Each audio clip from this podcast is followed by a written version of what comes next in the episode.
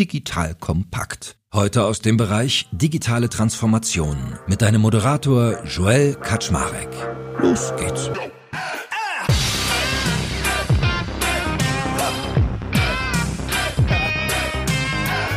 Hallo Leute, mein Name ist Joel Kaczmarek. Ich bin der Geschäftsführer von Digital Kompakt und heute möchte ich mich mal wieder dem Thema Transformation widmen. Und dazu habe ich mir an meiner Seite einen kompetenten Mann gesucht, nämlich den lieben Markus Worps. Markus ist Managing Director bei Deconium Strategy. Die Firma ist mir ja wohl bekannt, weil ich mit der lieben Anja auch regelmäßig zu Mobility-Themen rede. Und Markus hat einen sehr coolen Videocast, der nennt sich Running Digital Transformation. Weil ich mitgekriegt habe, dass Markus sehr fit darin ist, genauso diese Transformationsgeschichten nachzuerzählen und auch auseinanderzunehmen, habe ich ihn gefragt, ob wir uns nicht regelmäßig mal zusammensetzen wollen und über Transformationsthemen zu meiner Freude hat er Ja gesagt und bei unserem ersten Gast waren wir uns auch beide sehr schnell einig. Das ist nämlich der liebe Pascal Finette. Und Pascal müsst ihr euch vorstellen wie so ein Schweizer Armeemesser in Sachen Digitalisierung. Auf dem Papier ist er Co-Founder von Be Radical, aber er macht auch noch tausend andere Dinge. Unter anderem hat er zum Beispiel ein sehr schönes Buch geschrieben, was gerade am 1.2. erschienen ist, 20 das heißt Disrupt Disruption. Pascal wohnt im schönen Boulder in Colorado. Und wir werden heute mal das Buch so ein Stück weit auch als Blaupause will ich gar nicht sagen, aber zumindest mal als Navigationskarte nutzen, um über Transformation zu sprechen. Also ihr merkt, heute haben wir ein sehr schönes Paket an Informationen, an Wissen und an Erfahrung, worauf ich mich sehr, sehr freue. That being said, moin moin ihr Lieben, schön, dass ihr da seid. Hallihallo. Ja, vielen Dank. Und der gute Markus hat auch schon gesagt, hey Joel, pass mal auf, dann stelle ich heute mal die erste Frage. Und darum, lieber Markus, fang du mal an. Sehr gerne. Auch dir vielen lieben Dank, Joel. Die erste Frage zielt auf das Pricing deines Buches ab. Du bietest es zum Start als E-Book oder hast es angeboten für ein Euro oder 0,99 Cent. Ist das eine Go-to-Market-Strategie, um die Bestsellerlisten zu erobern oder steckt da was anderes dahinter? Beides würde ich sagen. Auf der einen Seite, wenn du Bücher publizierst, vor allen Dingen bei Amazon, vor allen Dingen im Kindle Store, ist es immer eine gute Idee, den Buchpreis am Anfang relativ niedrig zu halten, sodass so viele Leute wie möglich das Buch lesen lesen können und du dann mit deinem Bestseller-Status äh, sehr schnell bekommen kannst. Auf der anderen Seite, wir müssen mit dem Buch kein Geld verdienen. Das Sinn des Buchs ist, die Message rauszugeben. Und eine der Dinge, die wir machen wollten, ist, wir haben halt eine relativ große Community und wir wollten ihnen einfach die Möglichkeit geben, das Buch zu dem möglichst geringsten Preis, den wir machen konnten, halt zu bekommen. Deswegen haben wir gesagt, zum Launch vergessen wir mal einfach alle Profitgedanken und bringen das Buch für 99 Cent auf den Markt. Erzähl doch mal ein bisschen, was ist denn eigentlich so das Narrativ von deinem Buch? Weil du sagst ja selber auch, dass ein Narrativ zu haben zum Beispiel auch ein sehr wichtiger Faktor ist, wenn man eine erfolgreiche Transformation durchmachen will. Warum ist das so wichtig und wie ist dein Narrativ? Ja, total. Geschichten erzählen geht für uns als Menschen ja 200.000 Jahre vor dem Feuer zurück. Wir können nur Sinn aus der Welt machen, indem wir Geschichten erzählen. Wenn du mich live auf der Bühne siehst, ich habe so ein Slide, wo du siehst Charts und das klassische, weißt du, so von links nach unten, nach rechts oben Slide, ja, und dergleichen. Und ich erzähle Leuten immer, im Grunde ist das egal. Jeder, der diese Slide sieht, erzählt sich selbst eine Geschichte. Und die Einladung für Führungskräfte ist zu sagen, entweder du als Führungskraft erzählst die Geschichte zu deinem Slide, Wahrheit oder Leute erfinden im Grunde ihre Geschichten. Ja? Also eine der, der Personen, die wir für das Buch interviewt haben, uh, Kyle Nell, ein sehr guter Freund von mir, sagte, nobody ever, ever follows a Two-by-Two Matrix. Das ist einfach so eine klassische Two-by-Two Matrix. Ja? Da ist immer das oben rechts ist richtig. Ja? Wir erzählen halt Geschichten. Und die Geschichte, die wir mit dem Buch erzählen wollen, ist vor, ich weiß nicht, sechs Jahren oder so, hat mich dieses Thema Disruption umgetrieben und vor allen Dingen hat es mich gestört. Kannst du hier kein Business-Magazin mehr aufmachen, wo nicht irgendwie Disruption in der Headline steht. Und für mich hat das Wort im Grunde seine Bedeutung verloren. Wir haben dann angefangen, im Grunde mit Leuten zu sprechen, die Disruption sehr gut hinbekommen haben. Also in Deutschland zum Beispiel so Leute wie Giesbert Rühl, der ehemalige Geschäftsführer von Klöckner Stahlwerken, die Klöckner Stahlwerke toll digitalisiert hat. Und denen haben wir eine einzige Frage gestellt. Wir haben gesagt,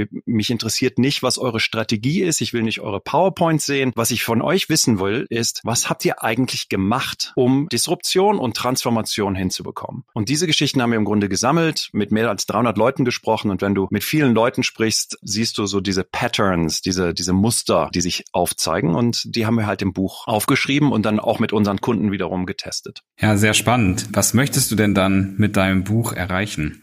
Zwei Dinge. Auf der einen Seite, und das ist interessant, weil ich das von vielen Leuten gehört habe, die in diesem Bereich, wo du sagst, wow, ihr seid tolle Disruptoren, fast alle haben mir immer die gleiche Geschichte gezählt. Die haben gesagt, es geht nicht um Disruption. Disruption ist nicht das Ziel. Das Ziel ist, den Kunden zufriedenzustellen. Das andere Ziel, was wir erreichen wollen, ist, mein Background ist Startups und im Startup-Bereich geht es halt darum, den Status quo zu challengen und Unternehmen, die im Markt bestehen, im Idealfall zu verdrücken. Und ich habe über die Jahre, habe ich für mich persönlich auch festgestellt, dass wenn du dir so Unternehmen wie deutschen Mittelstand anguckst, die sind unglaublich wichtig für unsere Wirtschaft, die sind unglaublich wichtig für die Communities, in denen sie operieren und agieren. Wir wollen denen helfen, relevant zu bleiben über die lange Zeit und sicherzustellen, dass diese Arbeitsplätze, die äh, geschafft wurden, die Communities, die geschafft wurden, weiter bestehen. Und dafür haben wir im Grunde die Lektionen, die wir gelernt haben über wie funktioniert Transformation, was sind die Dinge, die man vermeiden muss, haben wir einfach aufgeschrieben in einem Buch. Und vielleicht fangen wir mal ganz basic auch an. Du hast erzählt, du hast die Leute gefragt, wie sie ihre Disruption umgesetzt haben, aber vielleicht noch mal einen Schritt zurückgedacht. Woran erkenne ich denn eigentlich, woran kann ich festmachen, dass eine Disruption überhaupt ansteht?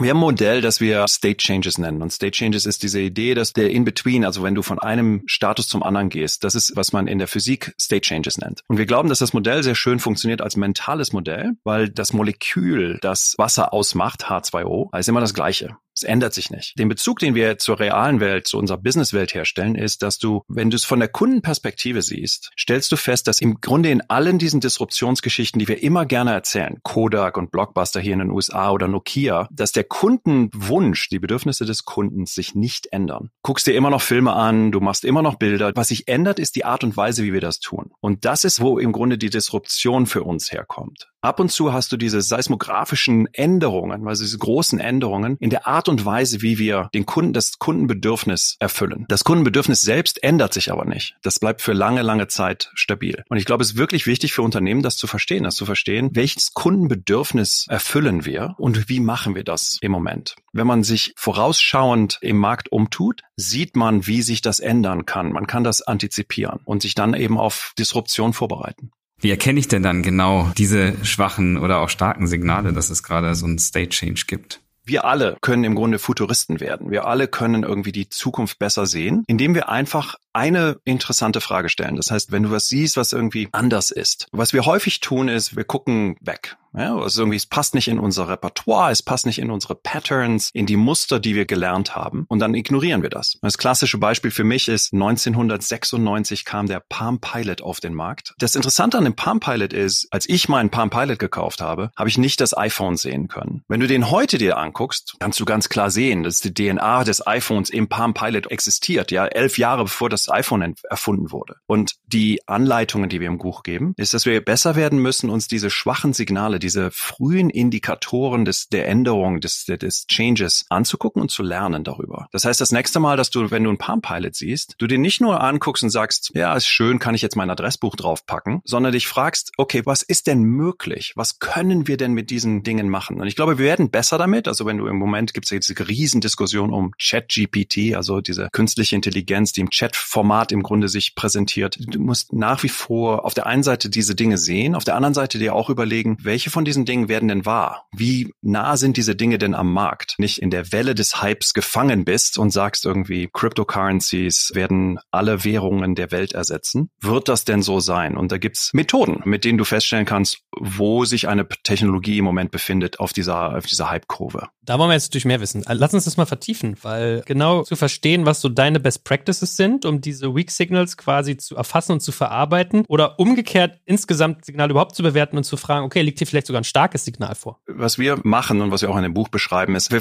stellen uns drei Fragen. Du guckst dir eine Technologie an und zerlegst die in seine Einzelteile. Wie nah ist dieses Einzelteil an dem Punkt, wo die Technologie gut genug geworden ist? Klassisches Beispiel. Viele Leute sprechen im Moment über das Thema Metaverse. Ich schmunzel immer so ein bisschen, weil das Metaverse gibt's nicht. Ja, das Metaverse ist so ein konglomerativer Be Begriff. Wenn du überlegst, was macht denn das Metaverse aus, dann hast du halt so Dinge wie Headsets, 5G-Internet, das Tooling, also die Software, die wir brauchen, um das Metaverse zu erstellen. Also das heißt, was du nimmst, das erste, was du machst, ist, du nimmst die Technologie, bröselst die in ihre Einzelteile auf und dann stellst du die Frage, wie nah sind wir denn bei den Einzelteilen an diesem Tipping Point, wo die Technologie gut genug ist. Und nur wenn alle Einzelteile nah genug an dem Tipping Point sind, bist du im Grunde an einem Punkt, wo die Technologie auch tatsächlich reif ist. Nummer zwei ist, mit jeder Technologie hast du Dinge, die du selbst beeinflussen kannst. Wenn du künstliche Intelligenz schreibst, kannst du die Algorithmen besser machen. Du hast aber auch eine ganze Menge Faktoren, die du nicht beeinflussen kannst. Zum Beispiel soziale Akzeptanz, andere Technologien, auf die du aufsetzen musst, die du selbst nicht beeinflussen kannst. Und ich glaube, es ist unglaublich wichtig, sich anzugucken, was sind diese Faktoren um unsere Kerntechnologie herum, die wir nicht beeinflussen können. Klassisches Beispiel hier in den USA, selbstfahrende Autos. Kürzlich wurde hier eine repräsentative Studie durchgeführt in den USA, die zeigte, dass 50 Prozent, 50, die Hälfte aller Amerikaner der Meinung sind, dass es eine schlechte Idee ist für die Gesellschaft, selbstfahrende Autos zu haben. Ja, das heißt, du kannst selbstfahrende Autos machen. Du hast 50 Prozent der Amerikaner, die zumindest im Moment nicht nur sagen, ich würde mich nicht reinsetzen, weil ich dem Ding nicht traue, sondern die so weit gehen und sagen, das ist schlecht für die Gesellschaft. Das heißt, wenn du Elon Musk bist und selbstfahrende Autos machst, hast du auf einmal 50 Prozent deines potenziellen Marktes, die im Grunde gegen dich stehen. Das mag sich ändern, aber es ist was, was du in Betracht ziehen musst. Und dann der letzte Faktor ist äh, im Grunde, wie nützlich ist das Ding denn? Das kannst du häufig erst dann feststellen, wenn du relativ nah am Markt bist, also wenn du relativ nah daran bist, das Produkt in den Markt zu bringen. Klassisches Beispiel für mich hier sind so Dinge wie NFTs, Non-Fungible Tokens. Ich bezweifle die Nützlichkeit persönlich, die Nützlichkeit eines Board Ape NFTs. Ja, das sind diese NFTs, die irgendwie für Millionen Dollar verkauft werden. Das ist im Grunde so ein kleines Bild von einem Affen. Ja, ich weiß nicht, wie nützlich die sind. Aber das ist ein wichtiger Faktor, den man sich auch angucken muss. Und wenn du diese drei Faktoren zusammennimmst, kannst du eigentlich relativ gut feststellen, ob eine bestimmte Technologie, eine bestimmte Änderung, eine Disruption nah am Markt ist, ob sie real ist oder ob sie nur Hype ist. Und das ist, was wir Leuten empfehlen. Einfach ein bisschen Abstand halten, ein bisschen ruhiger zu sein und sich sehr systematisch anzugucken, was passiert denn eigentlich und wo sind wir. Du hast es gerade schon angerissen. Eine weitere Empfehlung, die du in deinem Buch gibst, sich die Frage zu stellen, was sich eben nicht ändern wird. Das ist ja erstmal ein bisschen kontraintuitiv, wenn man über die Zukunft spricht. Als Methode, nämlich das rauszufinden, was der Kunde wirklich will, sprichst du dann auch eine Methode an, die ich auch sehr, sehr schätze und gerne einsetze, nämlich von Christian groß gemacht, das Thema Jobs to be done. Erlebe es oft bei Kunden, äh, dass das noch gar nicht so eine große Durchdringung erfährt. Von daher würde mich mal interessieren, was sind denn so deine Best Practices bei der Anwendung der Methode. Wir stehen da auf den Schultern von Giganten, ja. Clayton Christensen, Jobs to be done. Die Idee ist ganz, ganz, ganz simpel. Wenn du mal BWL studiert hast und eine Marketingklasse, dann kennst du das Beispiel, dass keiner sich eine Bohrmaschine kauft, weil er eine Bohrmaschine besitzen will, sondern du kaufst eine Bohrmaschine in der Regel, weil du irgendein Projekt hast. Ja, du willst ein Bild aufhängen oder ein Regal zusammenbauen oder irgendwas. Was ich ganz spannend finde, ist, dass du, wenn du mit Unternehmen sprichst, die sehr, sehr häufig über ihre Produkte und ihre Services sprechen. Ein Freund von uns, den wir interviewt haben in dem Buch, äh, beschreibt das als Paperclip Companies. Die werden die besten Papierklammermacher in der Welt, haben aber irgendwann vergessen, warum sie eigentlich Papierklammern machen. Und ich glaube, es ist unglaublich wichtig für, für Unternehmen, hinzusetzen und zu sagen, was ist denn das Kundenbedürfnis, das wir befriedigen? Wir befriedigen das im Moment mit einer bestimmten Art und Weise, in einer bestimmten Art und Weise, mit einem Produkt oder einem Service. Und sich dann kontinuierlich zu fragen, wie können wir das in der Zukunft besser machen? Durch andere Produkte, andere Services, bessere Produkte, bessere Services. Häufig bedeutet das, wir machen etwas besser, aber ab und zu heißt das auch, dass wir Dinge komplett anders machen. Äh, schönes Beispiel aus dem deutschen Bereich. Vor sieben oder acht Jahren habe ich mit einem sehr großen deutschen Automobilkonzern zusammengesetzt, mit den Führungskräften dort. Und wir haben uns darüber unterhalten, was sie eigentlich machen. Wir bauen Autos.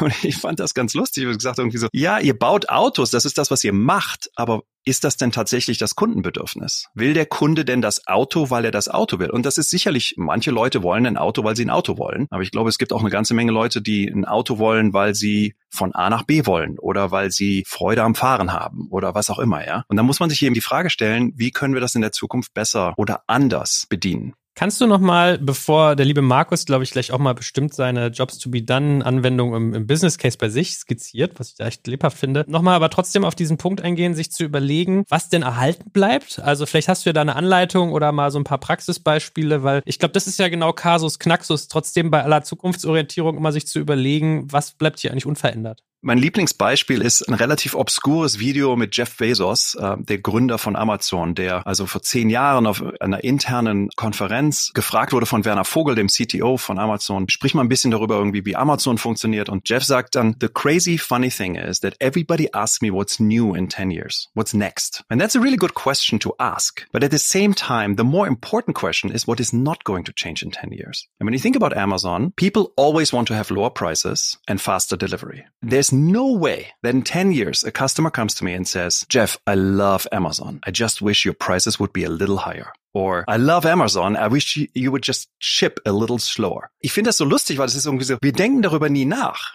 Ja, aber sich hinzusetzen und zu sagen, was sind denn die Dinge, von denen wir wissen, von denen wir fundamental wissen, dass sie sich nicht ändern. Und das sind die Dinge, auf denen du dein Business aufbaust. Ja? Amazon, niedrigere Preise, schnellere Lieferung, größere Auswahl. Ich garantiere dir, es wird sich nie ändern. Du willst immer niedrigere Preise, schnellere Lieferung und größere Auswahl. Und wenn das dein Kern ist, dann sagst du, okay, wie können wir das heute machen und wie können wir das in der Zukunft machen? Wir sind immer sehr auf die Zukunft fokussiert und fragen uns halt immer, was ändert sich, was ändert sich? Aber ich glaube, es ist unglaublich wichtig, sich hinzusetzen und zu sagen, was ist denn die Basis, auf der wir unser Business aufbauen und was sind die Dinge, die sich nicht ändern? Und dann kann man sich angucken, auf der deren Basis zu sagen, okay, was sind die Faktoren, die sich ändern in unserer Welt und wie können wir dann besser unsere Kunden bedienen, unseren Job to be done erfüllen. Wir haben das Ganze nochmal runtergebrochen in eine sogenannte Expected und Unexpected Zone, wenn wir uns über die möglichen Zukünfte Gedanken machen. Kurz gesagt, wenn ich sozusagen in die Expected Zone gehe, ist die Jobs to be done Methode ganz hervorragend geeignet. Ich äh, versuche also zu verstehen, warum nutzt der Kunde das Produkt, ja, in welcher Form nutzt er das. Du empfiehlst es ja hinten raus bei den Empfehlungen auch nochmal, geh zurück zu deinem Kunden und schau dir an, wie er denn deine Produkte nutzt. Da kannst du unheimlich viel darüber lernen, die gesamte Journey der Produktnutzung auch besser zu verstehen. Und dann kann der Kunde auch sagen, was wünsche ich mir denn noch? Da kann man unheimlich viel von lernen, wenn man anfängt, gute Fragen zu stellen und vor allem gut zuzuhören. Wenn man sich jetzt aber zum Beispiel mal das Thema iPhone nimmt, ja, du hast ja auch gerade schon angesprochen, ja, ich will immer noch telefonieren, aber ich kann mit meinem Telefon, ich kann so viele Sachen machen, das hätte dir vorm iPhone wahrscheinlich kaum ein Kunde sagen können. Die ganzen Möglichkeiten, die es da gibt in der Zukunft, die kann der Kunde zum Teil eben noch nicht heute formulieren. In der Zukunft werden es aber ganz klar seine Anforderungen an das Produkt sein. Und daher meine Frage an dich, gibt es für diesen Aspekt, was der Kunde heute noch nicht offenlegen kann, auch gute Methoden, die du anwendest, um in diese Unexpected Zone noch tiefer reinzuschauen?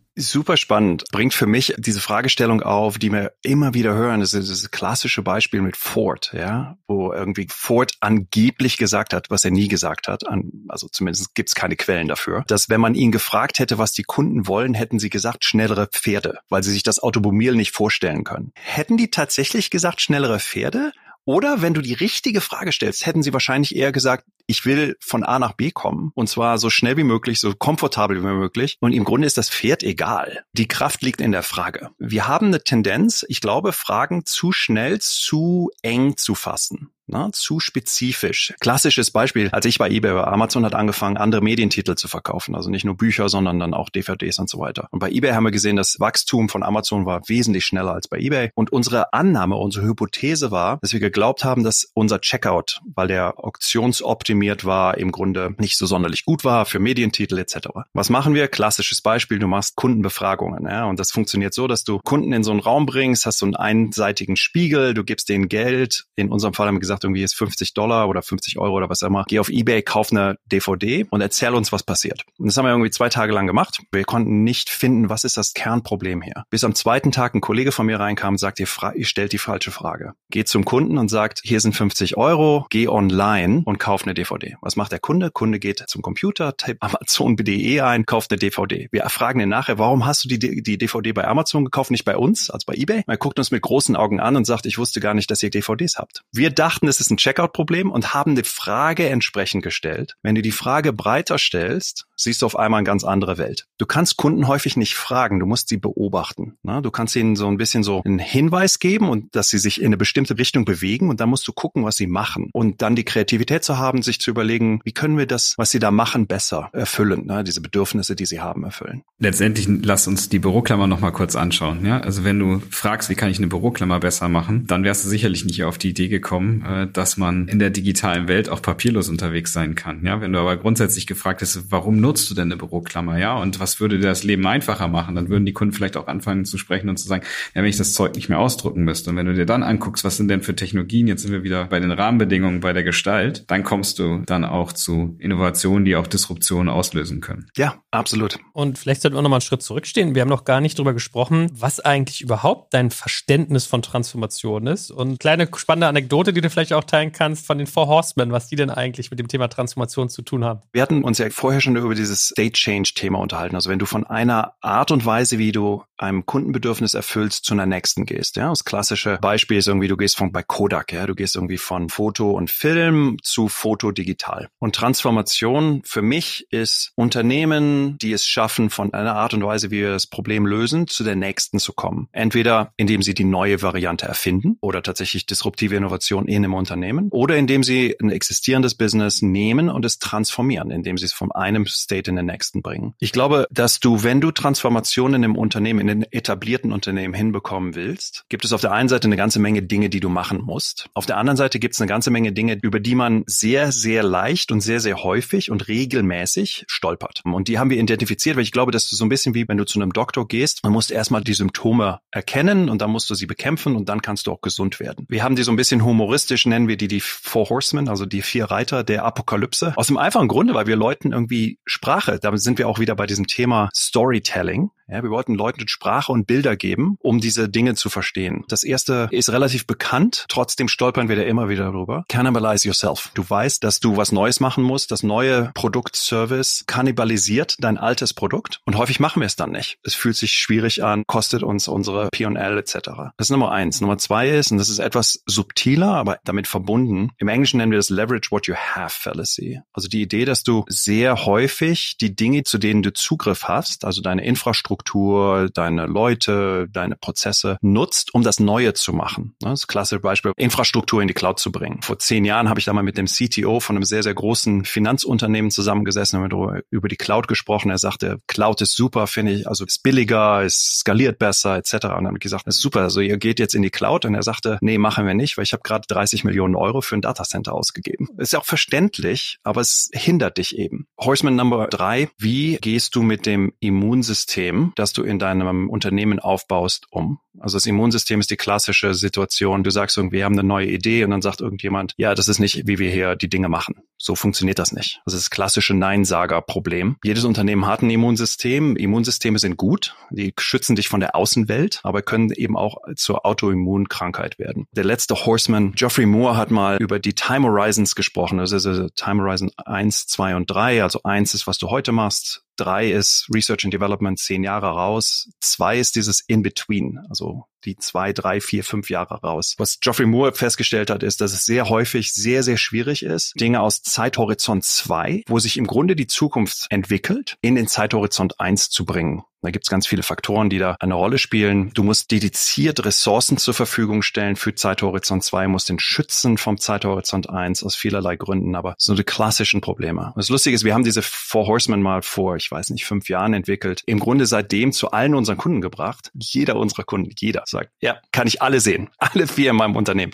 Und wie gesagt, du kannst sie angehen, du kannst die ändern, aber wenn du sie noch nicht mal mehr erkennen kannst, wenn du sie nicht mal mehr beim Namen nennen kannst, dann hast du halt keine Chance. Ich finde das ein sehr schöner Narrativ und ähm, ich kann dir das auch nur bestätigen. Äh, wir beschäftigen uns ja nun auch viel mit Transformation, dass wir nicht nur vier, sondern auch den ein oder anderen äh, Reiter oder Reiterin identifizieren und es ist tatsächlich aus meiner Sicht auch sehr wichtig, die Augen aufzumachen und es zu beschreiben. Das Schöne an deinem Buch ist aber, dass du nicht nur beschreibst, warum es nicht klappt, sondern dass du auch fünf Empfehlungen gibst, wie man erfolgreich transformieren kann. Vielleicht magst du uns die dann auch nochmal nennen, deine fünf Empfehlungen und welche davon ist denn aus deiner Sicht für Unternehmen die mit der größten Herausforderung die schwierigste? Die fünf großen Kategorien, die wir gefunden haben, kommen eben aus diesen Interviews und unserer Arbeit, die wir gemacht haben. Du hörst die, du liest die, du sprichst darüber und sagst so, ja klar, logisch, macht Sinn. Und ich glaube, es ist wichtig, dass diese Dinge auch Common Sense sind, weil wenn es nicht Common Sense ist, macht's niemand. Das Problem ist mit Common Sense ist, it is not common practice. Die fünf Dinge. Du fängst an dem Thema, wie sortiere ich mein Core und mein Edge aus? Was ist mein Kerngeschäft? Was ist mein heutiges Kerngeschäft? Und was ist meine Zukunft? Das ist ein Spannungsfeld, weil dein Kerngeschäft macht Geld, die Zukunft macht kein Geld im Moment. Dass du halt auf der einen Seite in Meetings sitzt, wo du sagst, was ist unsere Marge heute, wie kriegen wir mehr Kunden auf das Produkt etc. Und auf der anderen Seite physisch gehst du irgendwie durch den Flur auf die andere Seite des Gebäudes, sitzt in einem Meeting, wo es irgendwie um die Zukunft geht und da geht es dann darum, wie viel haben wir heute gelernt, was haben wir heute gelernt, wie viele Experimente haben wir heute gemacht. Da geht es gar nicht um dieses Thema Optimisierung. Und dann stellt sich die Frage, wie machst du das? Und da geht es dann eben in die anderen Themen. Eins der Themen Agilität. Alle sprechen drüber, alle Unternehmen, mit denen wir sprechen, die sagen also, ja, ja, wir sind agil agil. Wenn du aber so ein bisschen die Covers entfernst und so ein bisschen mal nachguckst, stellst du fest, dass Unternehmen agil sind im Bereich Software, weil das ist, wo Agilität original herkommt. In allen anderen Unternehmensbereichen sind sie nicht agil.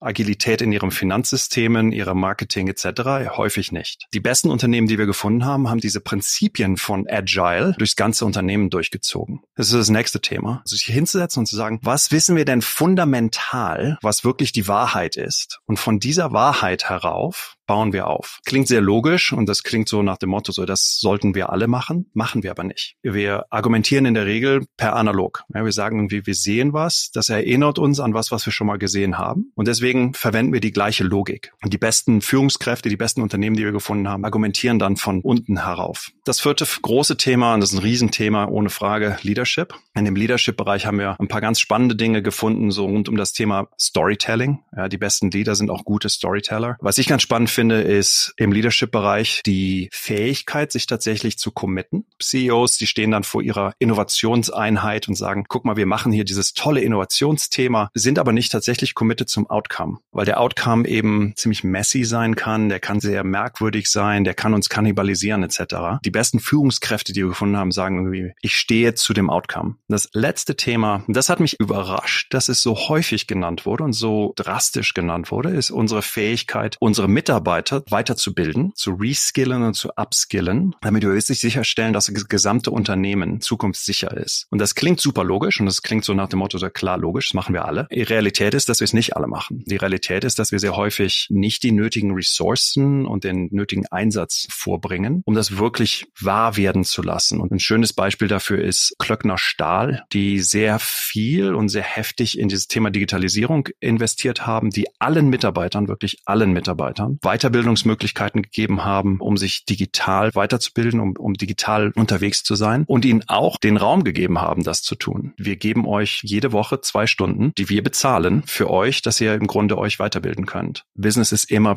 Leute. Deswegen musst du in deine Leute investieren. Das Einzige, was mir noch ein bisschen abstrakt geblieben ist, ist dieses First Principle Thinking. Kannst du das mal an einem Beispiel deutlich machen? First Principles Thinking ist relativ populär geworden in der Startup-Szene, weil niemand anders als Elon Musk mal darüber gesprochen hat. Und zwar hat er äh, die Geschichte erzählt, dass er, als er Tesla gebaut hat, der Preis für die Kilowattstunde Batterie war rund um 700 Dollar unglaublich teuer, wenn du halt ein Auto bauen willst, das du am Ende den, den Massen zur Verfügung stellen willst. Die meisten Leute würden also diese Batterie sich angucken und sagen, okay, ich verstehe das als, als Businessperson, ich bin jetzt ein MBA, ja, ich verstehe das als Businessperson, was mache ich? Ich gehe zu meinen Zulieferern und versuche die runterzuhandeln. Und dann sage ich halt so Dinge wie, hey, wir kaufen von euren Batterien eine Million und gib mir einen besseren Preis und dann kriegst du den Preis vielleicht auf 500 Dollar runter. Was Elon Musk gemacht hat, ist First Principles Thinking. Er stellt sich die Frage, was weiß ich denn über eine Batterie? Und wenn du darüber nachdenkst, kannst du sagen, wir wissen, aus was so eine Batterie gemacht ist. Ja, was sind die Rohmaterialien? Und dann kannst du feststellen, was kostet es mich, die Rohmaterialien für eine Batterie herzukaufen? Und er stellte dann fest, also mit seinem Team natürlich, dass die Rohmaterialien für diese 700 Dollar Batterie nur 70 Dollar kosten. Ja, du gehst also von 70 Dollar Rohmaterial zu 700 Dollar Verkauf an Tesla. Und das ist eben First Principles Thinking. Dann stellt man sich die Frage, irgendwo sind da Ineffizienzen in dem Prozess, ja, weil wir irgendwie den Preis verzehnfachen. Oder jemand verdient unglaublich viel Geld in dem Prozess. Und oder wahrscheinlich. Und das hat dann dazu geführt, dass Tesla gesagt hat, uns ist das egal, wir bauen unsere eigenen Batterien. Und haben dann eben die Gigafactory gebaut, um diese Batterien herzustellen. Und Tesla stellt jetzt Batterien her für etwa 200 Dollar. Eine Sache, die du gerade bei den Empfehlungen gegeben hast, war das Thema Ambidextrie. Wie kann denn das am besten gelingen? Ist das überhaupt möglich? Was heißt das für das Management, für die Menschen? Was sind da so deine Tipps? In diesem Bereich Ambidextrie und, und Core and Edge gibt es sehr dogmatische Empfehlungen. Also es gibt Leute, die sagen irgendwie, du kannst das nicht machen, du musst deine Unternehmen separieren.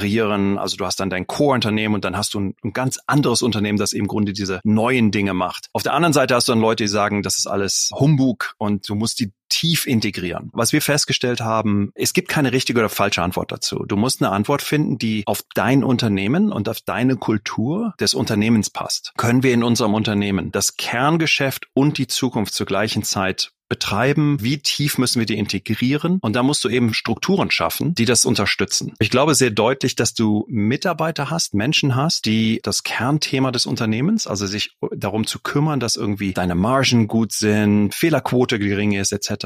Also die sehr prozessorientiert sind, häufig relativ risikoavers sind und dann hast du auf der anderen Seite hast du Leute, die Risiko lieben. Halt rausgehen und handeln. Ja, die suchen neue Dinge, denen ist das Risiko egal, also das klassische Startup-Gründer. Und ich glaube, du musst die richtigen Leute auf den richtigen Job bringen. Also du musst ja auch sehr häufig überlegen, wer sind denn die richtigen Leute, die die richtigen Dinge machen? Und da geht es dann eben irgendwie um Führungskraft und Organisationsstruktur, die man schaffen muss. Ist es nicht auch ein Incentivierungsthema oft? Also wenn wir genau bei sowas sind, was du gerade beschreibst, sollten wir vielleicht auch mal über sowas Re Reward-Systeme reden, weil oft ist es ja so, dass Organisationen so etwas gar nicht incentivieren. Absolut. Klassisches Beispiel, wenn du hohes Risiko eingehst, musst du auch hohe Rewards haben, ne? Incentivierung. Einfach um die Mathematik zu verstehen. Ja? Wenn ich irgendwie eins in 100 Chance habe, dass ich irgendwie gewinne, dann muss der Gewinn groß sein. Was häufig bei Unternehmen nicht passiert. Da wird dann jemand auf ein Innovationsprojekt gesetzt und selbst wenn der gewinnt, das Reward dann ist, der wird auf die Schulter getappt und bekommt dann einen kleinen Bonus und dann freut man sich. Kann nicht langfristig funktionieren. Diese Leute sind unzufrieden, weil das Risiko auf der anderen Seite für sie auch sehr, sehr groß ist. Und das sind dann unglücklicherweise die Leute, die dann das Unternehmen verlassen und Startups gründen, weil da eben dieses Risk-Reward-Thema entsprechend aufstellt. Na, vielleicht muss man es ja sogar zuspitzen. Warum hatten denn viele Organisationen Problem dabei, diese Edge-Initiativen, die du genannt hast, also das Kerngeschäftsferne, also eher das Zukunftsumsätze,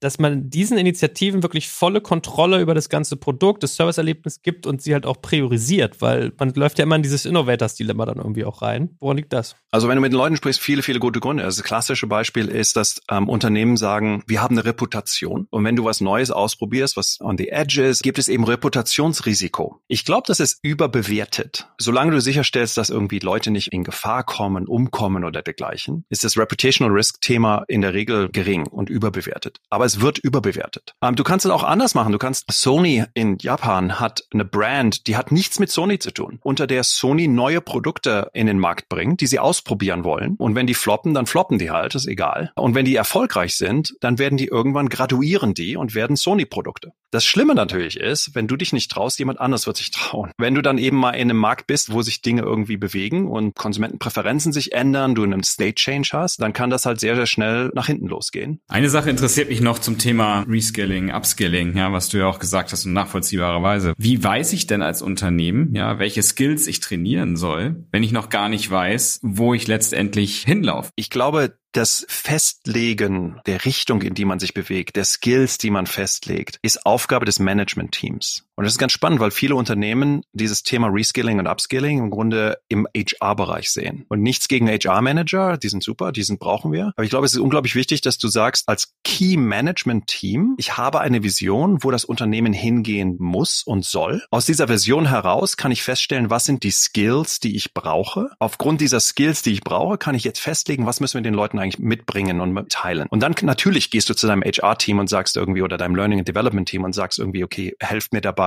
die entsprechenden Programme aufzusetzen und durchzuführen. Das andere ist, dass wir tatsächlich ein bisschen mehr Meta-Learning machen müssen. Ja, dass wir ein bisschen weniger irgendwie ganz tief in die sehr, sehr spezifischen Skills reingehen. Dann machen wir Vertiefungen, die viel schneller sind und, und viel gezielter sind, wenn wir denn sehen, was wir genau machen müssen. Die besten Unternehmen, die wir gefunden haben, die sagen halt, hier sind die five Key Skills, von denen wir glauben, dass wir sie brauchen in der Zukunft, keine Ahnung, ja, Data Analytics oder so. Und hier ist der spezifische Kurs oder die spezifischen Lerninhalte, die wir wollen, dass ihr die lernt. Und vielleicht nochmal eine abschließende Frage auch, weil wir über Talente schon reden und wie man dies gilt. Vielleicht sollte man ja sogar nochmal einen Gedanken vorher ansetzen. Wie erkennt man denn eigentlich erfolgreiche Jäger und wie können gerade größere Unternehmen diese überhaupt anziehen? Ich glaube, du kannst die aussortieren im Grunde an ihrem Willen und ihrer Möglichkeit, mit Risiko umzugehen. Im Finanzbereich machen wir das sehr, sehr häufig. Wenn du ein Konto eröffnest, hast du häufig diese Fragestellung irgendwie, wenn der Börsenkurs äh, um 20 Prozent äh, reduziert, was machst du? Ja, kaufst du,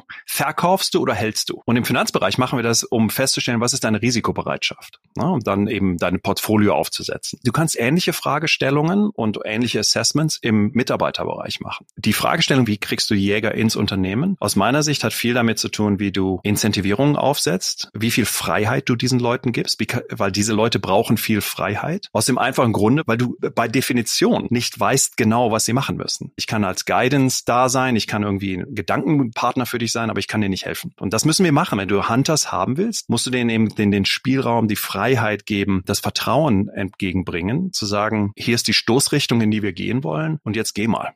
Pascal, ein äh, wirklich großartiges Gespräch mit dir und du hast äh, geniale Konzepte. Und der liebe Markus und ich haben uns so überlegt, dass wir zum Ausgang immer noch so vier kurze Fragen stellen. Also immer im Wechsel. Eine ich, eine er. Und die Idee ist, dass man äh, ohne viel Nachdenken antwortet nach Möglichkeit. Und mal gucken, ob wir das hinkriegen. Meine erste Frage, ich mache mal den Anfang. Was tust du denn, um dein persönliches Wohlbefinden und deine Resilienz zu steigern? Viele Dinge, die nichts mit meinem Job zu tun haben, unter anderem Bergsteigen. Sehr cool. Und was sind die drei wichtigsten Hacks, die dich beruflich erfolgreich machen? Ich verbringe viel Zeit damit, mir Dinge anzugucken. Scanne viele Headlines in Newsartikeln etc., um viel Input zu haben. Ich bringe diesen Input zu meinem Netzwerk. Ich verbringe viel Zeit mit anderen Leuten, weil andere Leute sind smarter als ich äh, und ich stelle denen viele Fragen, so wie ihr mir viele Fragen gestellt habt. Und das dritte ist, bringt mich zurück zum Bergsteigen. Ich brauche Zeit zur Reflexion. Häufig formen sich dann meine Ideen und meine Gedanken nach nachher. Man muss das so ein bisschen setzen lassen. Und das sind so die drei Dinge, die ich glaube, die ich ganz gut hinkriege. Erinnerst du dich denn an einen Ratschlag, der dein Leben besonders positiv beeinflusst hat? Ja, und zwar hat mich äh, sehr früh in meiner Karriere mal jemand darauf hingewiesen, dass Karma sehr real ist und dass man viele Dinge einfach mal machen sollte, weil sie die richtigen Dinge sind, ohne irgendeine Erwartung. Die Welt wird sich dann schon revanchieren. Zum Abschluss greift dir jetzt vorweg. Dein Buch möchte ich allen äh, Hörerinnen und Hörern ganz wärmstens empfehlen. Aber welches Buch möchtest du uns denn empfehlen zum Thema äh, Digitalisierung? Für mich geht's zurück zu den Klassikern. Ich glaube, uh, Clayton Christensens Innovators Dilemma und die ganzen Folgebücher sind absolut notwendige Literatur für uns. Ich frage immer Leute irgendwie, wie viele Leute denn Clayton Christensen gelesen haben? Nicht so sonderlich viele. Also von daher bitte, bitte, bitte lest Clayton Christensen. Wir stehen auf den Schultern von Giganten und Clayton ist ganz klar der Gigant in diesem Universum. Pascal, ich glaube, da bist du dann auch nicht mehr weit weg, weil das hat heute viel Spaß gemacht und Building on the Ideas of Others ist ja auch irgendwie so Design Thinking Principle. Ich danke dir ganz, ganz herzlich. Mir hat es sehr viel Spaß gemacht. Ich fand es auch sehr erhellend. Ich glaube auch nicht so Bullshit-Talk. Deswegen dafür danke ich dir ganz, ganz herzlich. Vielleicht sei auch noch gesagt, dass du mit deiner Company Be Radical ja auch vielen Unternehmen hilfst, sich in so eine Richtung zu entwickeln. So viel Werbung für dich sei hier mal mindestens erlaubt, sowie für dein Buch natürlich. Und auch dir, lieber Markus, ganz herzlichen Dank. Hat mir sehr viel Spaß gemacht, mal so im Ping-Pong-Modus hier einzutauchen in die Praxis. Von daher bleibt gesund, ihr beiden, und auf ein nächstes stell dich ein demnächst mal. Danke euch. Danke euch Vielen auch. Dank. Danke fürs Zuhören beim Digital Kompakt Podcast. Du merkst, hier ziehst du massig Wissen für dich und dein Unternehmen heraus. Wenn du mit uns noch erfolgreicher werden möchtest, abonniere uns auf den gängigen Podcast-Plattformen. Und hey, je größer wir werden, desto mehr Menschen können wir helfen. Also erzähl doch auch deinen Kolleginnen und Kollegen von uns. Bis zum nächsten Mal.